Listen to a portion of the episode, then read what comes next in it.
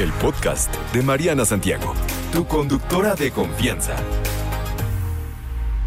Consulta con la Nutri, martes de consulta con la Nutri, Elizabeth Reyes Castillo. ¿Cómo estás, muñeca? Bienvenida. Hola, muy bien. ¿Y tú? Buenos días. bien, muchas gracias. Qué gusto escucharte, aunque sea a la distancia porque andaba también medio enfermita Eli, pero, pero ya se está recuperando.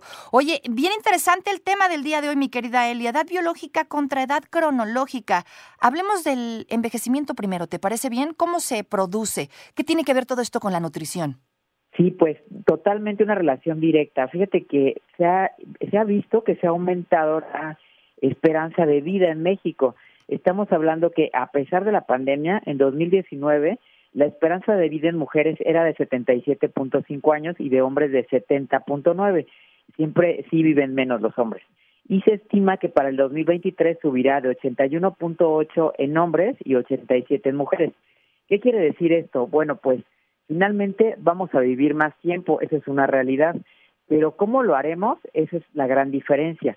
Primero que nada, pues no hay unas tablas como tales, como en el caso de crecimiento y desarrollo, que nos van diciendo, por ejemplo, que el niño tiene que agarrar una taza a los tantos meses o que tiene que caminar a los tantos años, ¿no? Al, año de edad, al año tres meses, sino que en el envejecimiento no hay una tabla como tal. Entonces, una cosa es la edad que tú tengas cronológicamente, que son pues tal tu fecha de nacimiento, y otra cosa es que a pesar de, de, de la edad que tengas cronológica, tu edad biológica puede ser muy diferente. Y bueno, pues esto eh, se ha clasificado ya por algunos científicos como que el envejecimiento pueda ser como si fuera una enfermedad, en el cual pues no hay un proceso. O sea, vemos a personas en los maratones, por ejemplo, que yo que corro maratones, de 80 años corriendo perfectamente bien todo un maratón, o sea, 42 kilómetros, y vemos personas de 60 años en un, en un estado como muy deplorable físicamente. O sea, esto va mucho más allá de cómo te veas, sino cómo estás por dentro, ¿cierto? Totalmente. Y bueno, obviamente también tiene que ver pues la parte de la piel y el cabello, que finalmente pues sería, vamos a decirlo, lo menos importante, no el cómo te veas, sino que tiene que ver con el envejecimiento a nivel celular. Ahora, ¿por qué se da el envejecimiento? Tiene que ver con la pérdida de, de proteostasis, se llama, que es la calidad de las proteínas. Las proteínas en nuestro cuerpo se van a plegar correctamente y esto hace que cumplan su función. En enfermedades demenciales, por ejemplo, se ha visto que estas proteínas no realizan su función correctamente, no se van a plegar correcto y por lo tanto no hacen su función y además de todo estorban a que las demás proteínas de nuestro cuerpo hagan la función correcta, por ejemplo en el caso del cerebro. Entonces, eh, otro de los puntos es la senescencia celular, que de hecho, como que esa palabrita la escuchamos mucho en la pandemia, y tiene que ver con que las células, del, por ejemplo, del sistema inmune, no se pueden reproducir y, y van a estar ahí como estables sin moverse, ¿no? Y entonces lo que va a producir es que tenga más enfermedad la persona, que igual si le da una gripe o si le da, le da súper fuerte, ¿no? Como pasó con el COVID.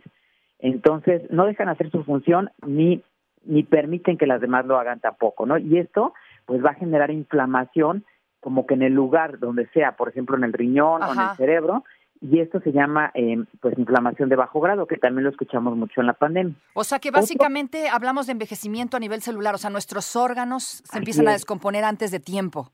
Totalmente. Y otro, pues, es la información que se van a producir entre células. Por ejemplo, en el caso de un niño o un bebé, este va a reproducir sus células eh, y las va a hacer como de una manera idéntica por eh, una cosa que se llaman telómeros, que son como unas agujetas. Yo creo que todos hemos tenido unas agujetas viejas en donde se empiezan como a deshilachar. Lo mismo pasa con nuestra información genética. Se empiezan a deshilachar, se pierde la información y entonces no pasa, o sea, es como el teléfono descompuesto. Ya lo que llega al último ya no tiene nada que ver con lo que se inició originalmente en la célula. Y esto pues genera, por ejemplo, en el caso de la piel, el envejecimiento, en donde ya no tiene nada que ver la piel original a la que tiene una persona a lo mejor de 80 años, ¿no? Ok. Y otro es la inestabilidad genómica del ADN. Y esto tiene que ver totalmente con los cambios ambientales que se generan en el ADN, como por ejemplo fumar, usar drogas, alcohol, el descanso inadecuado. No dormir, ajá. exacto. Esto permite que las células no se puedan reproducir. Y otro punto súper importante que es ahí donde entra la nutrición, digo, en todas entra, pero principalmente en esto que se llama epigenética que es la modificación del ambiente, el manejo del estrés, el sueño, el ejercicio, la dieta y todo lo que son los contaminantes ambientales. Por ejemplo, revisando la esperanza de vida eh, en Europa, pues es muy diferente a la que tenemos en México. Y esto pues tiene que ver totalmente con factores como estrés, como medio ambiente, como sistemas de salud, exacto, alimentación, ¿no? Totalmente. Ajá, donde pues igual, otra vez el mismo etiquetado, pues va a hacer que nuestras células no se reproduzcan eh, eh, adecuadamente. Me refiero al etiquetado de, de esta información, ¿no? De exceso de grasas, de exceso de sal, exceso de calorías, ¿no? Que también nos van a generar pues estos problemas. Entonces, bueno, creo que aquí el punto es eh, qué debemos de hacer.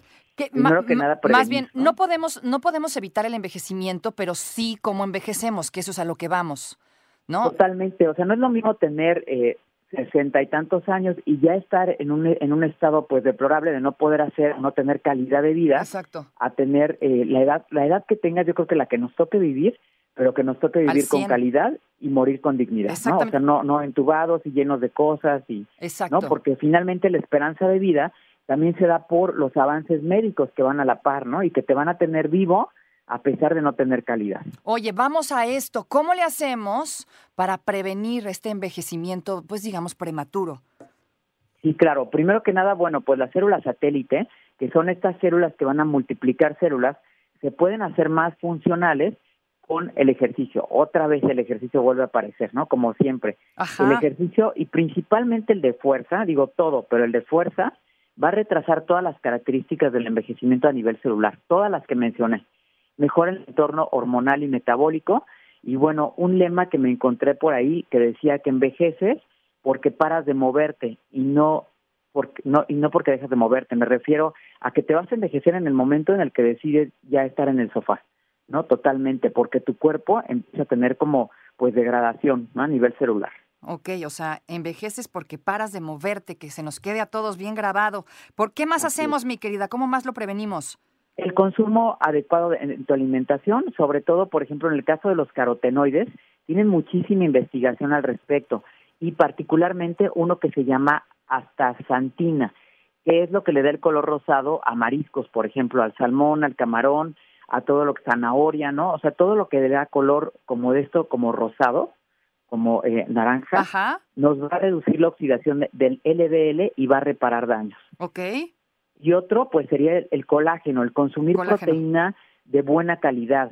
Es súper importante para el organismo, ya que esto va a ayudar a prevenir eh, lesiones y va a aumentar, pues, sobre todo no es como nada más consumir la proteína de calidad, sino que combinarlo igual con frutas y verduras, ya que el colágeno se va a sintetizar a partir de la vitamina C. Entonces se requiere un consumo adecuado de frutas y verduras y bueno, una oxigenación adecuada, que esto nos la va a dar otra vez el ejercicio. El siguiente punto es dormir bien.